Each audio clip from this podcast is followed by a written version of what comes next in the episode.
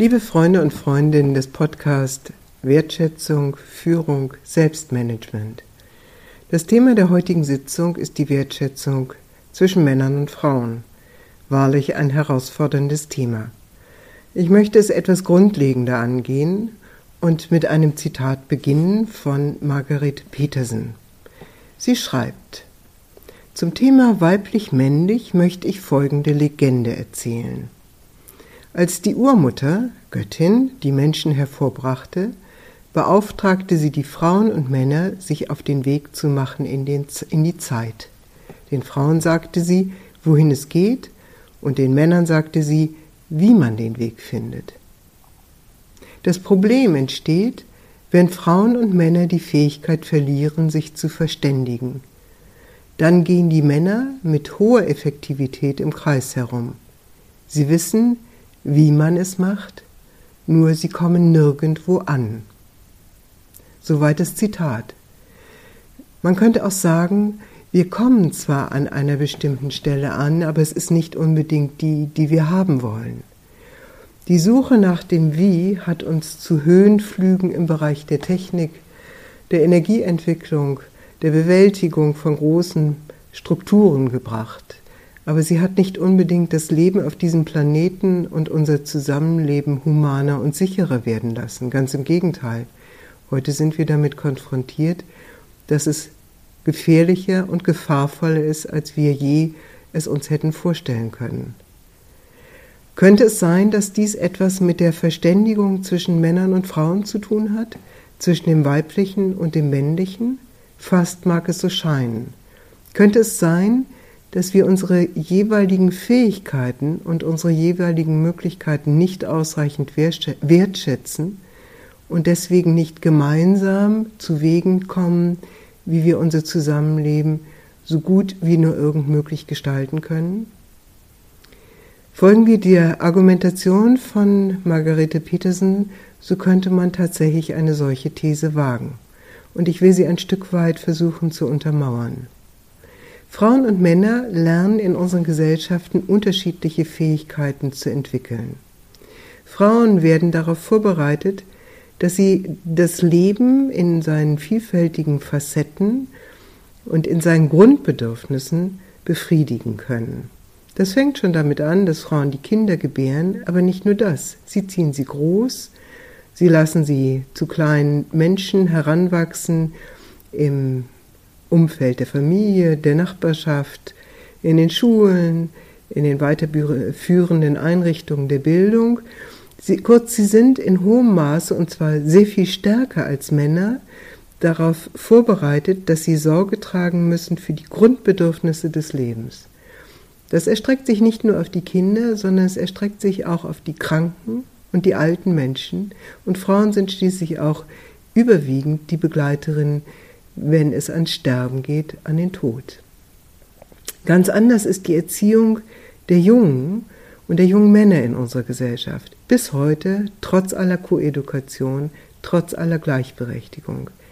Junge Männer und Jungs werden darauf vorbereitet, dass sie ihre Fähigkeiten des Organisierens, des Gestaltens, des Strukturierens, des Kontrollierens und des Steuerns entwickeln.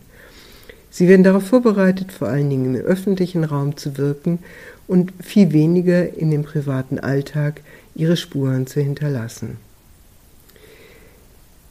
Das ist per se nicht unbedingt schlecht. Schwierig wird es, wenn diese unterschiedlichen Fähigkeiten nicht gewürdigt, gewertschätzt und miteinander in einen Dialog gebracht werden. Wenn also das eine Wissen hochwertig ist in der Gesellschaft das andere Wissen eher ein Schattendasein führt. Und genau dieses ist das, der Fall.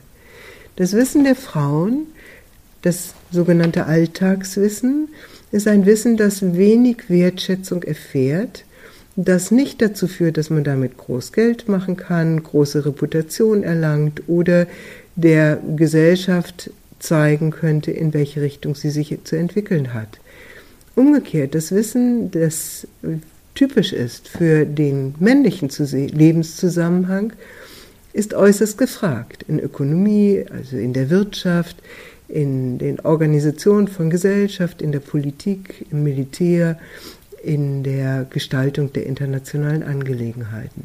Hier ist also etwas voneinander abgekoppelt worden, was seinen Ursprung hat in der Unterschiedlichkeit der Erfahrungswelten von Männern und Frauen. Aber beides ist in irgendeiner Weise aufeinander angewiesen.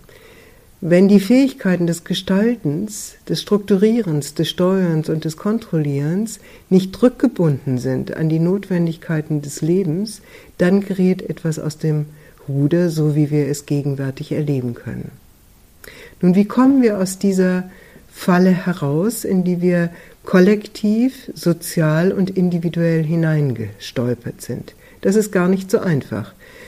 Wie der Psychoanalytiker Horst Eberhard Richter festgestellt hat, gibt es nämlich so etwas wie einen kollektiven Ohnmachts-Allmachtskomplex. Und dieser ist auch noch geschlechtsspezifisch ausdifferenziert.